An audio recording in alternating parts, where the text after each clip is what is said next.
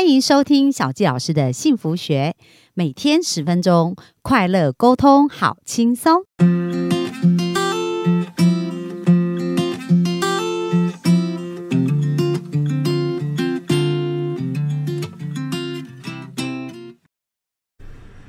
欢迎收听小教师的幸福学。那我们非常开心又在空中跟大家见面。那本周呢，我们要来聊一聊亲子关系哦。那最近我认识的一个心理师，我觉得他非常厉害。他在这个临床的心理呢，已经有十七年的一个职业了。而且呢，他在过去哦，就协助了很多有关于亲子的这个教育的一个部分。那他除了呢是一个临床的心理师以外呢，他本身呢也对于桌游非常的感兴趣，所以也把桌桌游这样子的一个游戏呢，能够融入到他的一个心理咨商的一个部分，那帮助很多的孩子去发现自己，然后帮助很多的母亲、父母更加了解这些孩子的状况。然后另外呢，他自己本身也是一个妈妈，有有两个小孩嘛。然后另外他也斜杠就是桌游的讲师跟绘本作家，所以呢，我们很期待哦，这位十七年的临床心理师来跟我们分享一下教养的一些经验，我觉得对我们的呃。听幸福听众一定会非常有帮助，那我们就热情的掌声来欢迎我们的彩瑜心理师。嗨，大家好，我是彩玉心理师，很高兴今天就是跟小纪老师可以在空中跟大家碰面。好，那那因为我最近哈在跟呃彩彩玉彩玉哈在跟彩玉聊的时候，我发现哇，他对于呃这个小孩的教育啊，而且他过去也曾经在学校在很多的大专院校做过相关的主题的演讲，累积了很多的案例。那我就想说，哎，来帮帮我们的这一些幸福听众挖宝一下，看看我们如何能够呃在透由他的一个角度跟看法，去帮助我们成为一个更好的父母，然后跟孩子有更好的互动。那我们今天本集呢，想跟大家谈的主题就是有关于尊重。那我首先先呃让彩云心理师介绍一下自己，然后简单聊一下为什么今天想跟我们谈这个主题呢？好，那呃，其实啊，今天想要谈这个主题，主要是我们遇到蛮多的孩子，他们在呃要跨进另外一个求学领域，包括说像国中要进入高中，高中要进入大学这个领域的时候，他们常常会没有一个方向，或者是说他们会说，哎，就是爸爸妈妈帮我决定好了一个呃一个。目标，反正我也不用去想啊，我就是照着做就好了。可是发现很多孩子他们在这样子的一个状态下，念书没有兴趣啊，然后就容易产生一些挫折，然后就甚至对学业有一个放弃的一个状态。所以今天就会想要跟大家去分享一下，呃，关于亲子之间在对于呃他们的孩子的一些。呃，生活啊，或者他们学习方面是可以有一些不同的一些接纳或者是包容的一个程度，这样子。了解。所以彩瑜在你协助的个案当中啊，你觉得就是说，呃，有没有什么让你印象比较深刻的案例啊？嗯，我印象中有一个男生，他是国三的学生，然后他想要去就是念美容美发。对哦，男生要念男生对，所以这父母可能很有意见跟想法。对，妈妈就觉得说，哈，那个是女生在做的工作，你怎么会想要去做那个？然后就非常大力的阻止跟反对。那那个孩子因为本身有一点就是我们说的过动儿的特质，对，所以跟家里面的冲突其实就相当相当的大。嗯，对，甚至那个孩子后来是呃是拿结业证书是没有毕业的。哦，对，就是为了要跟家长做反抗这样。对，那所以你是怎么在什么样？机会下接触到这个个案，他其实一开始是在呃班上有一些情绪问题，嗯，对，很容易暴怒啊，甚至是呃跟，因为他那时候刚好有一个交往对象，然后在交往过程中就是常常会。口出秽言呐，然后会羞辱那个女生，对对，然后就是呃，有一部分就是因为情绪呀，或者呃跟人际问题，就是转接到我这边来的，嗯对。然后后来了解一下家庭的状况，就是哎，家里面其实是很宠这个孩子的，嗯，哎，就是啊嗯，那个阿妈跟姑姑其实很宠这个孩子，所以变成说哎，家长管不动他，对对，所以是冲冲突其实还蛮多的。哦，对。那后来你是怎么协助这个孩子这样一步？一步去调整他自己的呢？嗯，这个孩子，因为其实啊，很多的，呃，我们遇到很多学生的状况是，他们会觉得，呃有问题都是别人的问题，不是我的问题。对对，所以呢，呃，我们带着他们去看，哎，为什么会有这样的冲突事件产生？是不是前面发生了什么样的事情？例如说像刚刚那个例子，他就觉得说，呃，因为他骂他。骂他女朋友就是很难听的话，什么我印象中是什么婊子之类的，就很难听很难听的话。对，可是他就觉得说，哎，都是因为他跟别的男生讲话，我才会。这样做这样子，对，他就其实他对于女性的状态是相对上是比较不尊重的，所以我们带他看见说，哎，为什么？其实，在人际相处的过程中，你不可能只跟单一的人说话，而不跟其他人互动，而且他们两个不同班呐，基本上这个女孩子不可能不跟班上同学说话，对，所以我们带着她去看到她的呃，包括说这个女孩子的一些行为为什么会这样做，那还有她的行为，那这样子彼此之间产生的一些。问题跟冲突是什么？对，其实也带着她去看那个呃，包括说尊重的那个议题。那当然呃，因为家里面对于呃尊重的这个议题。呃，还是需要学习，包括说这个孩子在家里面其实是比较当王的那个人，对，就当老大，所以家里面所有人好像都要听他的话，所以呃，就是大人没有一个呃比较适当的示范怎么样去尊重的这个状态下，让这个孩子他对于尊重这个议题其实是没有好好的做学习的。哦，嗯，所以其实彩玉又讲到一个非常重要的事情哦，就是说呃身教。大语言教，对不对？所以，如果我们希望我们的孩子会尊重人，自己在跟孩子沟通，就要先展现尊重。没错，这个非常的重要。而且，其实，在呃，大人给孩子，尤其是像这种国高中的这群孩子，就是要大不大，要小又不小，所以。家长可能会觉得，哎，你做了什么样的决定啊？可能是不好的啊，那我就要教导你怎么做。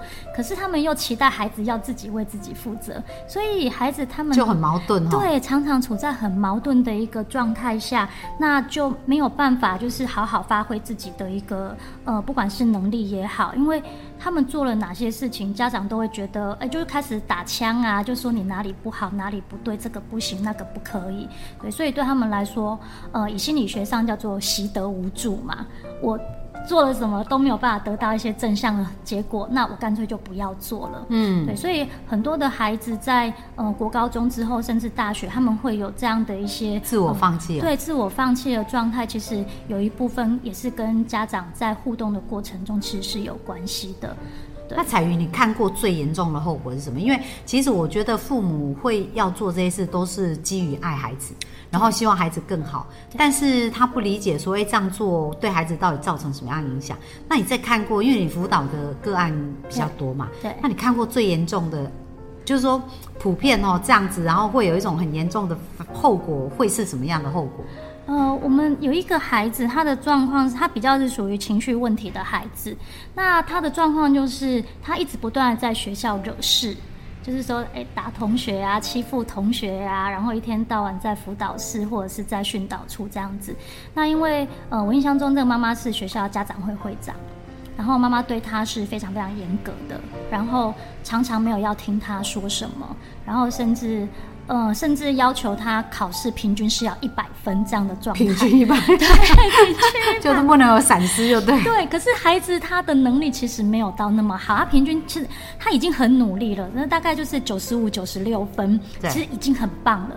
可是家长没有办法接受说我的孩子是一个不完美的状态，所以呢，这样的一个状态下，孩子就常常惹事，然后就让家长来学校处理事情，对他就要看妈妈丢脸的样子。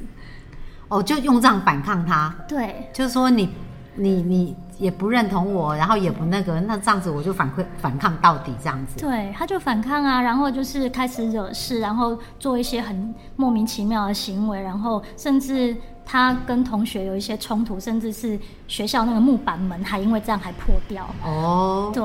那其实父母有很有一些迷失，他们觉得说，哎，孩子如果这么坏呀，或者是这么这么玩玩硬啊，那他们可能就会更硬，然后或者是要求更严格。